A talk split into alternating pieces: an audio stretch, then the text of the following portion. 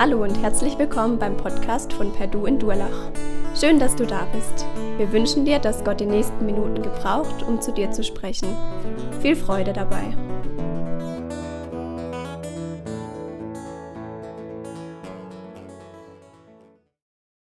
Ich weiß nicht, wie es euch geht. Ich fühle mich, ich freue mich richtig, wieder da zu sein. Gestern Abend sagt meine Frau zu mir, Mann, Oliver, ich fühle mich so, als ob wir seit Monaten nicht mehr da waren. Woran liegt das? Sag ich ja ganz einfach. Obsthofgottesdienst, AB-Familientag und dann zieht sich das in die Länge. Bei mir kommt noch hinzu, ich war in den letzten Wochen in meinem Berufseinstiegsseminar und irgendwie fühlt sich das dann immer so an, als ob ich wieder hier ganz neu anfangen muss, wenn ich zurückkomme. Aber deswegen freue ich mich, wieder hier sein zu können. Auf meinem äh, Berufseinstiegsseminar gab es ähm, ein richtig interessantes, Dankeschön, ein richtig interessanten, ähm, ein interessantes Thema. Es ging um Feedback geben, aber auch um Feedback wieder nehmen. Und wir mussten uns so mit äh, den anderen Pastoren zusammentun und mussten dann so Fragebögen ausfüllen und das dann reflektieren, was wir, äh, was wir da ausgefüllt hatten. Und eine der Fragen befasste sich damit, wie wir gern Feedback nehmen würden, wenn wir etwas in unserem Gesicht haben. Ne? Und irgendwie war das auch klar, dass das so auskommen würde dass alle von uns gleich gesagt haben, hey, wenn ich was im Gesicht habe, dann möchte ich, dass Leute mich, mir daraufhin ein Feedback geben. Ähm, nicht, dass ich dann nach oben auf die Bühne komme, richtig peinlich, alle sehen was. Deswegen auch an euch die Erlaubnis, wenn ich was im Gesicht habe, bitte sagt mir Bescheid. Und ja, das Horn hier habe ich schon gesehen, ich wurde da gestochen. Da braucht ihr mich nicht mehr hinweisen. Aber im Umkehrschluss war es noch witziger zu sehen, ähm, wie wenige von uns dann bereit waren, jemanden anderen zu sagen, wenn er was in seinem Gesicht hat.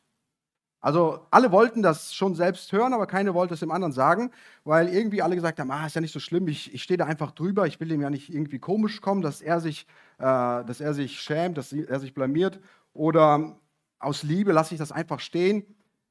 Und in der Hinsicht denke ich, dass es manchmal doch lieblos sein kann, dann nichts zu sagen, also kein Feedback zu geben, ähm, wobei Feedback ja auch lieblos sein kann. Es gibt ja auch die Art von Menschen, die meinen, die haben die Gabe des Feedback-Gebens, dann laufen die mit so einem Vorschlaghammer und hauen jeden seinen Kopf ein und meinen, die müssen da Feedback geben.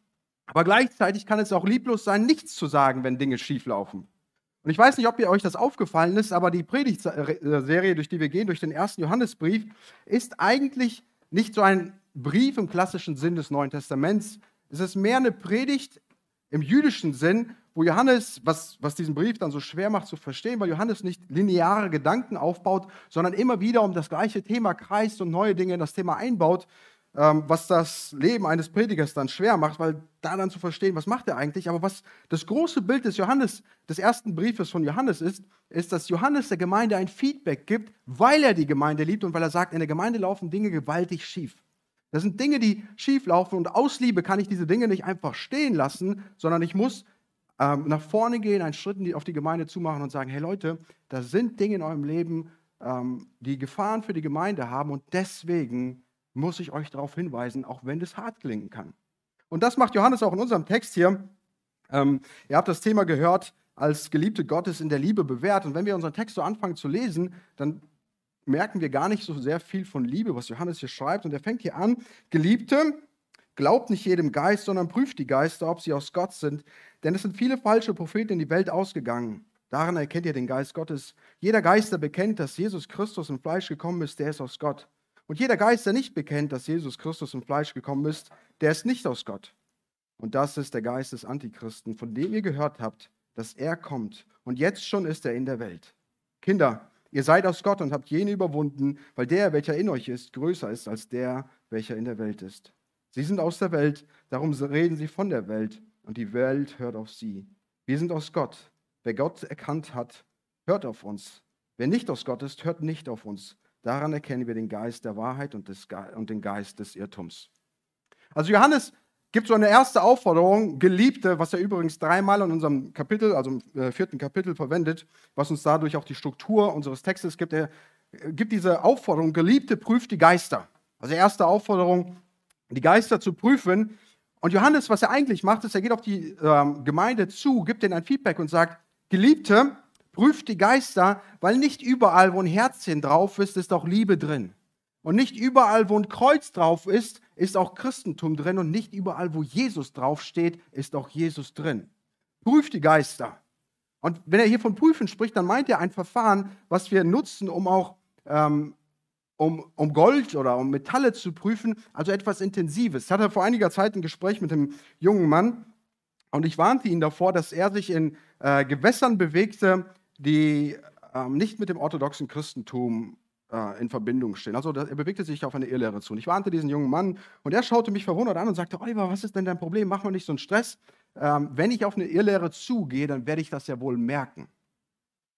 Interessant, als ich in meinen Berufseinstieg fuhr mit der Fahrgemeinschaft, mit der wir fuhren, wir kamen auf Irland zu sprechen und einer der Pastoren erzählte die identische Geschichte, nur dass er das mit einer jungen Frau erlebt hatte und ich halt mit einem jungen Mann. Und Johannes scheint so deutlich zu machen, dass es scheinbar nicht so selbstverständlich ist, dass, dass wir bemerken, wenn falsche Dinge auf uns zukommen. Wilhelm Busch, ähm, den ich in meinem Studium untersucht hatte, er warnte die Christen und sagte, die große Gefahr von den, in der Christenheit ist nicht die von den Menschen, die dem Christentum feindlich gesinnt sind, die von außerhalb sind, sondern die große Gefahr im Christentum besteht aus denen, die in dem Christentum selber sind. Von innen heraus kommen die falschen Lehren aufs äh, Christentum zu und wir bemerken diese nicht. Deswegen ruft Johannes auf, hey, passt auf, da kommen Dinge auf euer Leben zu. Ähm, es ist eine Gefahr. Und dann geht er hin und sagt uns nicht nur, warnt, gibt uns nicht nur die Warnung und äh, die Aufforderung, einander äh, diese Dinge, die Dinge, die wir hören, zu prüfen, sondern Johannes geht auch hin und gibt uns die Tools dafür oder die Werkzeuge, wie wir falsche Lehren bekennen können, äh, erkennen können. Und Johannes fängt dazu an, in den Versen 2 bis 3 ähm, zeigt er uns auf, dass, stellt er die Frage, besitzen diese Lehrer das Bekenntnis des göttlichen Herrn? Und er benutzt hier zwei Verse, einmal im Positiv, Vers 2, und dann im Negativ nochmal in Vers 3, um eine Aussage deutlich zu machen. Also er spricht über eine Sache in zwei Versen und zeigt uns, wie wichtig es ist, ein richtiges Verständnis von Christus zu haben.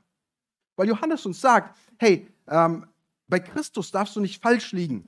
Wenn du einen 64-körnigen Kompass nimmst und ihn um, ein, um eine Teilung falsch einstellst, und für 1000 Kilometer, also äh, für 1000 Meter, ein Kilometer, wenn du ein Kilometer diesen, mit diesem Kompass läufst, läufst du schon 100 Meter an deinem Ziel vorbei. Wenn du aber auf Christus, den falschen Christus hinterherläufst und ihn anpeilst für deine Ewigkeit und einen falschen Christus anpeilst, dann läufst du an deinem Ziel vorbei. Und Johannes sagt, es ist nicht alles Gold, was glänzt und nicht überall ist Jesus drin, wo Jesus genannt wird. Deswegen prüft diese Dinge. Und er sagt uns hier, was ist denn der Geist Gottes? Und er sagt, jeder Geist, der bekennt, also den wahren Glauben über Christus hat, dass er im Fleisch gekommen ist, der ist aus Gott. Wenn er von Christus spricht, spricht er von dem Messias und er sagt, er ist von Gott gesandt. Das bedeutet, dass er auch irgendwie schon vorher bei Gott gewesen sein muss. Bedeutet, Johannes impliziert hier die ewige Gottheit Jesu und sagt dann, Gleichzeitig, du musst an die ewige Gottheit Jesu glauben und gleichzeitig musst du auch daran glauben, dass Jesus Mensch wurde, dass er die an die Inkarnation glauben, dass er auf die Erde kam, um Mensch zu werden. Wenn ihr euch daran erinnert, an die letzten Predigten, welche Irrlehren schwirrten denn da in der Gemeinde rum? Da gab es eigentlich zwei große Irrlehren, auf die Johannes hier antwortet. Die einen, die sagen, Jesus war niemals Gott auf der Erde gewesen. Er war einfach nur Mensch gewesen. Ein guter Mensch und ein gutes Vorbild. Die anderen sagten, ja, ja, Jesus, ähm, der war Gott gewesen, aber er wurde niemals Mensch. Also er war immer, immer, immer Gott gewesen auf der Erde und wir haben ihn nur so gesehen und Gott hat sich sichtbar gemacht, aber eigentlich wurde er gar nicht wirklich Fleisch, so wie wir Fleisch und Blut sind. Und Johannes sagt, hey, wenn euch jemand ein anderes Evangelium von Christus, wenn euch jemand einen anderen Christus verkündigt, dann hat das eine große Auswirkung auf uns, weil diese Menschen uns nicht nur wahren Glauben stehlen, sondern diese Menschen stehlen uns wahre Gotteserkenntnis, die Beziehung, die intime Beziehung zwischen Gott und uns, die stehlen uns davon. Und es hat auch Auswirkungen auf, unseren alltäglichen, äh, auf unser alltägliches Leben. Und das macht Johannes dann in den nächsten Versen deutlich. Also zunächst einmal haben sie den richtigen Glauben über Christus. Danach spricht er dafür und darüber in Vers 4, haben ähm, diese Lehrer das göttliche Leben. Schaut mal, wie Johannes hier das aufbaut. Es gibt ihr, also es gibt die Gemeinde und im äh, Kontrast dazu gibt es ähm, diejenigen, die nicht aus Gott sind. Es gibt welche aus Gott, es gibt welche nicht aus Gott. Und die, die aus Gott sind, das sind die Überwinder. Das sind die, die Sieg. Also wenn der, wenn der Johannes hier überwinden verwendet, dann meint er, dass wir den Sieg eingefahren hat. Das ist übrigens das gleiche Wort im Griechischen, wovon Nike ihren Namen hat. Und das darf euch ein Mutmacher sein, dass wenn immer ihr Nike-Schuhe, Nike-Shirt oder sowas seht, dass ihr euch daran erinnert und sagt, hey Mann, ich halte an den Überwinder fest, der ist derjenige, der stärker ist als der, der in der Welt ist.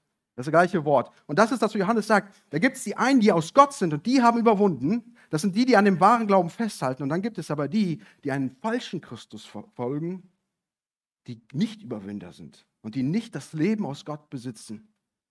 Deswegen müsst ihr prüfen, wer zu euch spricht und was für eine Lehre ihr von Christus annimmt. Und dann drittens gibt er uns ähm, mit Verkündigen diese Lehre auch die göttliche Lehre oder die göttliche Wahrheit. Das ist Vers 5 und 6, wo er auch wieder den Kontrast aufbaut. Sie sind aus der Welt, wir sind aber aus Gott. Sie, die Welt hört auf sie, aber wer uns hört, der ist aus Gott geboren. Und wenn Johannes hier von äh, wir spricht, dann müssen wir den, äh, dann müssen wir den Vers zunächst einmal aus dem Kontext der damaligen Zeit verstehen, wo Johannes als Apostel an diese Gemeinde schreibt und wenn er dann von wir spricht, dann spricht er aus der Apostel, äh, apostolischen Tradition und sagt, wer dir an die apostolische Tradition festhält, der ist einer, der von Gott geboren ist, weil dieser Jesus, den wir euch verkündigen, der gibt euch Sieg über den, der in der Welt ist. Sie sind aber aus der Welt und mit der Welt kannst du da sagen, das ist das, was gegen Gott gerichtet ist. Mit Welt könntest du auch meinen, äh, weltliche Philosophien, Religionsanschauungen oder auch einfach, sie sind diejenigen, die sich einen eigenen Christus zurechtstellen und diesen Christus, wie sie ihn selbst kreieren, diesen Christus folgen sie. Und dieser Christus ist attraktiv für Menschen und deswegen hören die Menschen, die nicht zu Gott gehören, auch eher auf sie. Aber wenn du auf uns hörst, dann bist du aus Gott geboren. Drei Tools, die er uns in die Hand gibt. Und dann sagt er uns, und wisst ihr, wenn euch jemand diesen anderen Christus verkündet, dann beraubt ihr euch nicht nur wahre Gotteslehre, sondern er beraubt euch eure persönliche Beziehung und Erkenntnis Gottes. Und das macht er uns im nächsten, in den nächsten Versen deutlich, sieben bis zehn, wo er wieder auf, anfängt mit dieser Selbstaufforderung, Geliebte, lasst uns einander lieben, denn die Liebe ist aus Gott und jeder, der liebt, ist aus Gott geboren und er erkennt Gott. Wer nicht liebt, der hat Gott nicht erkannt, denn Gott ist Liebe. Daran ist die Liebe Gottes zu uns geoffenbart worden, dass Gott seinen eingeborenen Sohn in die Welt gesandt hat, damit wir durch ihn leben sollen. Und darin besteht die Liebe, nicht, dass wir Gott geliebt haben, sondern dass er uns geliebt hat und seinen Sohn gesandt hat als Sühneopfer für unsere Sünden. Wieder startet Johannes hier mit zwei Versen, positiv, negativ, Vers 7 und 8, wo er eine Aussage deutlich macht in zwei Versen. Und Johannes sagt in Vers 7, also die Selbstaufforderung, Geliebte, lasst uns einander lieben, denn die Liebe ist aus Gott und jeder, der liebt, ist aus Gott geboren und er erkennt Gott. Wenn du in der Liebe lebst, dann sagt er, dann hast du einen DNA-Wechsel von Gott erhalten. Dann bist du durch, von Gott geboren. Übrigens verwendet Johannes hier Liebe, lasst uns lieben, ohne Objekt. Er sagt nicht, wen wir lieben sollen, was darauf hindeutet, dass er von einem neuen Ist-Zustand spricht, dann von einer neuen DNA, die Gott uns geschenkt hat. Und er sagt, wenn ihr liebt, dann seid ihr aus Gott geboren. Und er macht nicht deutlich und sagt, hey, ihr müsst lieben, damit ihr aus Gott geboren werdet. Nein, aus Gott geboren sein bedeutet, dass Gott etwas für uns tut, aber die Liebe, die wir lieben können, muss von Gott herkommen und nicht wir lieben, damit Gott uns neu gebiert. Versteht ihr, warum ich das meine? Das ist, äh, die Beziehung zu Gott ist Voraussetzung, dass wir so lieben können, wie Gott das hier von uns verlangt. Und dann bringt Gott uns ein ähm, Identitätswechsel, einen DNA-Wechsel, sodass er uns zu Liebenden macht. Und der, der liebt, der kennt Gott. Und hier wird Johannes ganz deutlich, wenn er darüber spricht, dass, wie gesagt, es ist ähm, eine Predigt im jüdischen Stil, ist schwer zu verstehen für unser linearen Gedanken, aber wovon Johannes hier eigentlich spricht, ist, dass jeder, der in der Liebe lebt, der ist fähig in der Beziehung, der erkennt Gott, der ist fähig in einer intimen Beziehung zu Gott zu wachsen. Ich möchte das euch erklären mit einem Beispiel, das mein Prof mir mal erzählt hatte. Und er sagte, ähm, Liebe ist kein Konzept, das du erklären kannst. Liebe erfährst du erst, wenn du es lebst. Und genau das ist, was Johannes, von Johannes hier spricht. So wie ich meinen Jungs nicht erkläre, wie die Fahrrad fahren sollen, sondern ich setze sie aufs Fahrrad und fange an mit dem Schieben, dass sie lernen, ihr Gleichgewicht zu halten, so lernen wir zu verstehen, was Liebe ist und wie Gott uns liebt, wenn wir anfangen, Liebe zu praktizieren. Und das ist, was Johannes hier deutlich macht. Jeder, der euch einen anderen Christus verkündet, verkündet euch eine geringere Liebe Gottes. Und deswegen könnt ihr diese Liebe, die Gott euch gegeben hat, nicht verstehen, nicht erfahren, weil ihr eine geringere Liebe nacheifert. Und das ist das, was er hier sagt, mit dem, ähm, dass wir Gott erkennen. Wenn jemand mir so richtig blöd kommt und ich mich dafür entscheide, Gottes DNA durch mich durchfließen zu lassen, das also Gottes Liebe an diesen Menschen weiterzugeben, Erst dann verstehe ich, wie blöd ich Gott gekommen bin. Und erst dann verstehe ich, was das heißt, dass Jesus als Mensch wurde, für mich gestorben ist und was für eine Liebe er für mich gegeben hat. Erst wenn ich in Liebe lebe, kann ich verstehen, welche Liebe er mir gegeben hat. Und wie viel größer seine Liebe war als die, die ich überhaupt praktizieren kann. Nur der liebt, erkennt Gott. Und dann macht Johannes deutlich, was diese Liebe ist, von der er spricht. Und das sind die nächsten zwei Verse. Das Vorbild der Liebe durch die Erniedrigung des Sohnes. Und er zeigt uns hier auf und sagt, darin, besteht die, ähm, darin ist die Liebe Gottes zu uns offenbar gemacht worden. Also Jesus hat sie sichtbar gemacht oder Gott hat seine Liebe sichtbar gemacht, dass er seinen eingeborenen Sohn in die Welt gesandt hat, mit einem Ziel zu unserer Rettung, damit wir durch ihn leben sollen. Und wenn Gott hier, wenn, wenn Johannes hier von dem eingeborenen Sohn spricht, dann spricht Johannes nicht davon, dass Jesus Einzelkind war. Die Bibel sagt immer wieder, dass auch wir Kinder Gottes sind, aber Jesus ist der Sohn dann spricht er davon, dass Jesus der Einzige seiner Art ist. Dass Jesus der Einzige ist, der nach dem Wesen her ganz genauso wie Gott ist, der von seiner Person her der ewige Gott ist. Und darin zeigt Gott uns seine Liebe, dass der ewige Gott Mensch wird Fleisch wird, damit wir durch ihn leben sollen. Jetzt versteht man, was, wie die Liebe sich geringer, wie die, wie die Irrlehrer diese Liebe reduziert haben, die Gott uns gezeigt hat. Die einen haben gesagt, naja, er war niemals Mensch geworden, diese Erniedrigung ist nicht dabei gewesen. Die anderen sagen, er ist niemals Gott gewesen, er war einfach nur ein guter Mensch, der gut gelebt hat und wir versuchen in seinem Vorbild zu leben. Und Johannes sagt, nein, wenn euch jemand einen anderen Christus verkündet, als der ewige Gott, der Mensch geworden ist, der verkündet euch weniger Liebe. Bedeutet, dass ihr nicht in der Beziehung zu Gott wachsen könnt, wie, es, wie ihr wachsen könntet, wenn ihr an den echten Christus festhalten würdet. Und dann sagt er, und dieser ist zum Sühnopfer für unsere Sünden geworden. Und die Frage ist ja, Sühnopfer, keiner spricht mehr von Sühne. Was bedeutet das eigentlich? Sühne bedeutet, dass Gott Sünde gesehen hat und als heiliger und gerechter Gott sein Zorn über Sünde ausgebrannt ist. Dass Gott diese Sünde gesehen hat und gesagt hat, dafür muss Gerechtigkeit wiederhergestellt werden. Gott konnte nicht einfach hingehen und sagen, ach ja, jetzt hat jemand gesündigt, das ist gefallen, lassen wir einfach mal so da liegen, es ist okay, ich gucke da drüber. Nein, Gott ist ein heiliger Gott und es geht schon gegen unsere Natur, dass wir Ungerechtigkeit überspringen, einfach so sehen. Stell dir vor, die beste Person der ganzen Welt, die die größte Moral der ganzen Welt hatte, würde in dein Leben hineinkommen und dem Menschen, der dir am wichtigsten ist, das Leben nehmen. Oder wird dir dieser Person irgendwas Schlimmes antun? Und danach würde diese Person genauso gut weiterleben, wie sie zuvor gelebt hat. Das beste Leben weiterführen. Würdest du dann einfach sagen, ach, weißt du was, jetzt hast du zwar mein, meine, meine Frau umgebracht, einen meiner Söhne umgebracht, aber weißt du was, du bist eigentlich so ein guter Mensch, einfach mal Schwamm drüber, lassen wir weg. Übersehen wir einfach so. Es geht gegen unsere eigene Moral. Wie viel mehr ein, ein gerechter, heiliger Gott, der diese Sünde sieht, kann nicht einfach sagen, ach, ich, ich übersehe das einfach mal, Schwamm drüber ist nicht so schlimm, was der da gemacht hat. Nein, Gott fordert Gerechtigkeit. Aber Sühne beinhaltet, dass Gott Gerechtigkeit ansieht und sagt, eigentlich hat der Oliver Tod verdient, aber ich bin gnädig zu ihm und aus Liebe sende ich meinen Sohn, weil dieser Sohn als Mensch perfekt leben kann, sodass er keine Gerechtigkeit für sich mehr braucht, aber er lebt perfekt und er stirbt einen Tod, was ihn, äh, er lebt ein Leben, was für ihn für einen Tod qualifiziert, den er nicht verdient hat, sodass der Oliver ein Leben leben kann, was er auch nicht verdient hat und nicht den Tod leben, sterben muss, den er eigentlich verdient hätte. Und das ist die Liebe. Und jeder, der einen anderen Christus verkündet, der nicht Mensch und nicht Gott auf der Erde war, der verkündet euch eine geringere Liebe. Und Gott sagt, und das ist das Sühnopfer, dass jeder, der diesen Jesus annimmt, dass er nicht für seine Schuld sterben muss, sondern dass er durch ihn leben darf. Sodass Jesus nicht mehr mich ansieht mit meiner Schuld, sondern wenn er mich ansieht, Jesus ansieht und sagt, und so wie ich Jesus sehe, so sehe ich den Oliver jetzt an. Und wenn du diesen Gott noch nicht kennengelernt hast, diesen Jesus, der Mensch wurde, der ewige Gott, der Mensch wurde, dann zeigt er dir seine Liebe darin, indem er dir seine Hände zeigt und sagt, schau auf die Löcher. Schau auf meine Dornenkronen, schau auf meine Seite und meine Füße, da habe ich dir meine Liebe gezeigt. Und ich möchte, dass du aus dieser Liebe leben darfst. Und so darf ich dich einladen, dass wenn du diesen Jesus noch nicht kennst, von einem anderen Jesus gefolgt bist, dass du diesem Jesus dein Leben übergibst. Da, wo du jetzt sitzt dass du ihm dafür dankst, für das Opfer, was er für dich gemacht hat, sodass du aus seiner Liebe heraus leben kannst. Und das macht Johannes deutlich in dem, nächsten Leben, in dem nächsten Abschnitt von Vers 11 bis 21, wo er zeigt, was für Auswirkungen das auf unser Leben im praktischen Leben hat. Und er schreibt hier wieder mit der Selbstauf äh, Selbstaufforderung, Geliebte, wenn Gott uns so geliebt hat, also wenn das der Christus ist, den wir euch verkünden, wo Gott Mensch wurde, um für dich zu sterben, dass du nicht mehr sterben musst. Wenn das das ist, dann ist doch die logische Schlussfolgerung, dass wir auch einander lieben. So sind, es, so sind wir auch schuldig, einander zu lieben. Niemand hat Gott jemals gesehen.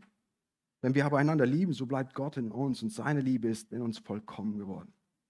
Daran erkennen wir, dass wir in ihm bleiben und er in uns, dass er uns von seinem Geist gegeben hat. Und wir haben gesehen und bezeugen, dass der Vater den Sohn gesandt hat als Retter der Welt. Wer nun bekennt, dass, der, dass Jesus der Sohn Gottes ist, in dem bleibt Gott und er in Gott.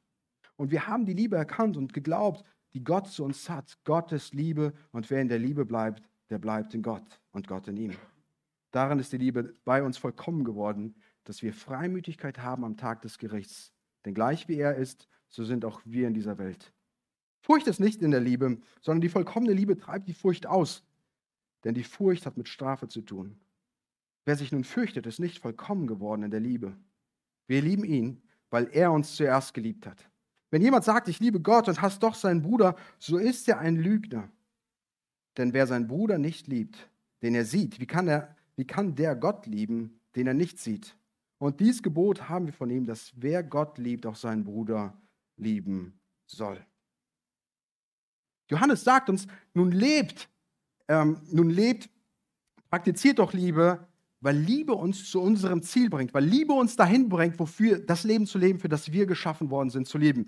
Vers 12 spricht davon, dass Liebe, wenn wir in der Liebe sind, dass wir zur Vollkommenheit geraten. Wenn Johannes von Vollkommenheit spricht, ähm, dann meint er davon, dass wir das tun, wofür wir eigentlich eingesetzt sind zu leben, dass wir das Ziel erreichen, für das Gott Liebe ausgeschüttet hat und dass wir dann das Ziel leben, äh, in dem leben, wofür Gott auch uns geschaffen hat. Gott hat uns geschaffen, mit ihnen in einer Beziehung zu leben und seine Beziehung in die Welt raus zu reflektieren. Und wenn wir lieben, sagt Johannes, lasst uns doch lieben, weil diese Liebe uns dahin bringt, das Leben zu leben, für das wir geschaffen worden sind zu, lieben, zu, zu leben.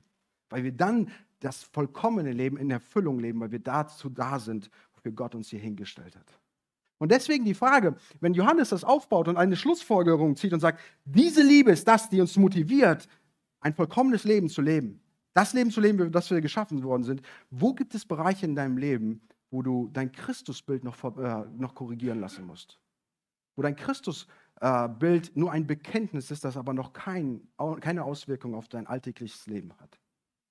Johannes sagt, das ist die logische Schlussfolgerung aus einem Leben, das erkennt, was Christus getan hat. Und er sagt uns, deswegen sollen wir doch lieben, es bringt uns zur Vollkommenheit. Und wenn wir in dieser Liebe leben, dann bezeugt uns Gottes Geist, dass wir Gottes Kinder sind, dass wir zu ihm gehören.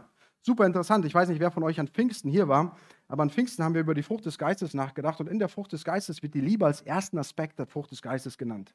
Und hier wiederholt Johannes das wieder und sagt, wenn wir lieben, da bezeugt uns der Geist Gottes, dass wir zu Gott gehören. Dann erkennen wir, dass wir aus Gott einen DNA-Wechsel erhalten haben, dass Gott uns etwas Neues, etwas Neues in uns hineingelegt hat. Und das Geniale daran ist, dass er sagt, und dann bezeugen wir auch, dass Christus der Sohn Gottes ist. Das bedeutet, dass wir nicht die Leute in den, in den Himmel versuchen zu umarmen, sondern dass wir hingehen und ihnen auch erklären, woher die Liebe, die in unserem Leben ist, stammt. Weil der Geist Gottes uns dann dahin treibt und sagt, ich habe die große Liebe Gottes erkannt und weil ich liebe, weil ich Jesus liebe, weil ich durch seine Liebe durchdrungen bin, möchte ich dir diese Liebe weitersagen und sagen, was das ist, was mich antreibt. Und dann geht Johannes weiter und sagt, liebt äh, in der Liebe, sie bringt uns zum Ziel, weil sie uns mutig in Gottes Gegenwart treten lässt. Sie nimmt uns die Angst vor dem Gericht. Sie nimmt uns die Angst vor dem Gericht, weil wir erkennen, welche Liebe Gott zu uns gegeben hat. Guck mal, was der Johannes hier sagt in Vers 17. Ähm, denn gleich wie er ist, so sind auch wir in dieser Welt. Das bedeutet nicht, dass wir selbst wie Christus werden, dass wir ähm, ein perfektes Leben leben, wie Christus gelebt hat. Das können wir gar nicht aus uns heraus. Aber durch das Sühnopfer Christi sieht Gott nicht mehr den Oliver, nicht mehr den Marco, nicht mehr die Jessica, sondern er sieht uns an, als ob er Christus selbst anschaut. Und deswegen brauchen wir keine Angst vor einem Endgericht haben, weil sein Sühnopfer für uns gesühnt hat und wir frei zu Gott treten können. Und dennoch kann es sein dass, sein, dass wir immer wieder in Angst fallen, aus Angst, weil wir unsere eigene, also eigenes Versagen anblicken und sagen, oh, ich bin so ein Versager, ich, ich liebe nicht, ich, ich bin unfähig, in einem geheiligten Leben zu leben. Und so schauen wir auf uns. Und dann schaut mal, was der Johannes hier sagt in Vers 19. Wir lieben ihn, weil er uns zuerst geliebt hat. Seine Liebe ist das, was uns überhaupt fähig macht zu lieben. Deswegen brauchen wir nicht auf unser Leben blicken, sondern wir schauen auf ihn. Und ganze Zeit in, in diesem ganzen Kapitel, wenn Johannes über die Liebe Gottes spricht, dann ist Gott derjenige, der Liebe initiiert. Dann ist Gott derjenige, der den Anstoß zur Liebe gibt, der uns zuerst liebt, der Jesus auf die Erde gesandt hat, damit wir überhaupt lieben können. Und deswegen, selbst wenn wir fallen und, und auch versagen in der Liebe, so dürfen wir wissen, dass Jesus uns geliebt hat. Und deswegen sind wir überhaupt fähig zu lieben. Und deswegen brauchen wir nicht Angst vor einem Gericht haben, weil seine Liebe so allumfassend ist, die unser ganzes Leben umschließt. Und dann geht Johannes hin, jetzt praktiziert doch diese Liebe, die, die euch zum Ziel bringt, weil diese Liebe Gott auf der Erde sichtbar macht. Die letzten zwei Verse. Johannes spricht hier davon und sagt, hey, wenn einer sagt, ich liebe Gott, aber er liebt seinen Bruder nicht, dann ist er ein Lügner. Ich kann ja euch alle sagen, äh, ich, liebe, ich liebe Gott, aber keiner von euch würde das irgendwie nachprüfen können. Aber Johannes sagt, auf der zweiten Ebene macht sich Liebe zu Gott bemerkbar. Und wenn das nicht da ist, dann bist du ein Lügner, dann ist die Liebe zu Gott nicht da und deswegen machst du Gott nicht sichtbar auf der Erde. Aber wenn du deinen Bruder liebst, so machst du das Gleiche, was Christus für uns getan hat. Christus kam auf die Erde und hat Gottes Liebe geoffenbart, also sichtbar gemacht. Und wenn wir lieben, können wir Gottes Liebe genauso sichtbar machen. Es kann sein, dass du mit deinem Arbeitskollegen ein Argument hast und du schießt seine Argumente in den Boden und zeigst ihm, warum es einen Gott geben muss. Wenn aber deine lieblose Art so abstoßend ist, wird deine, werden deine Argumente nicht viel nutzen.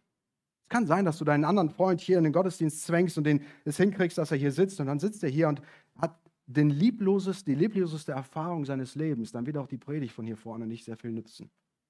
Und es kann sein, dass du einen Menschen dazu bringst, dieses Buch zu leben, dieses Buch zu lesen.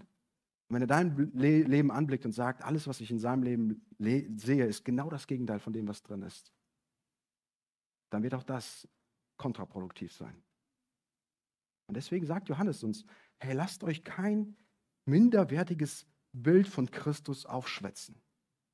Wenn euch jemand einen anderen Christus verkündet als den, den die Apostel euch verkündet haben, dann beraubt ihr euch nicht nur wahren Glauben, sondern beraubt ihr euch auch das Verständnis von dem, was Christus für euch getan hat. Und dann beraubt ihr euch davon, wie ihr mit anderen Menschen lebt.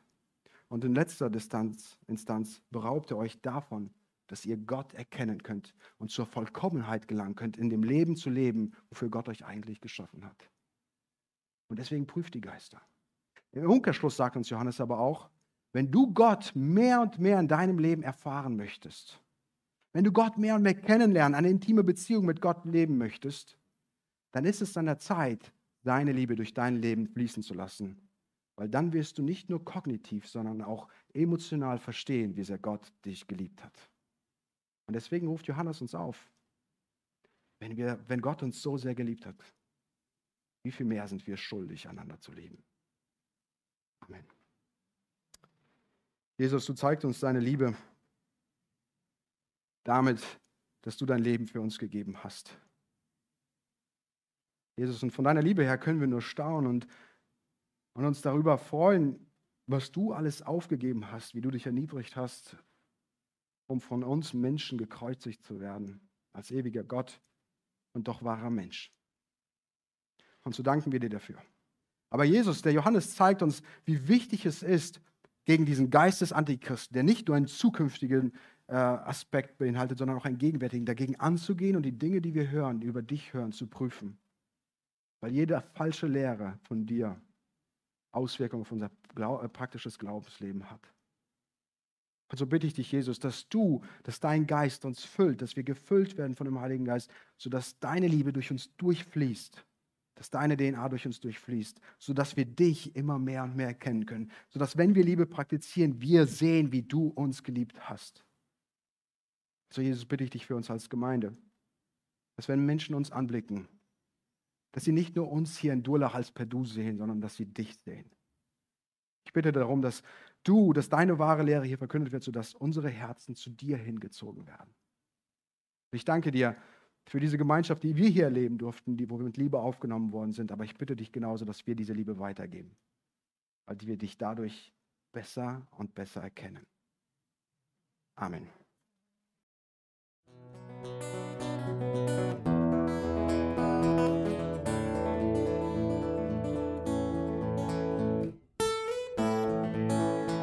Wir hoffen, der Podcast hat dir weitergeholfen.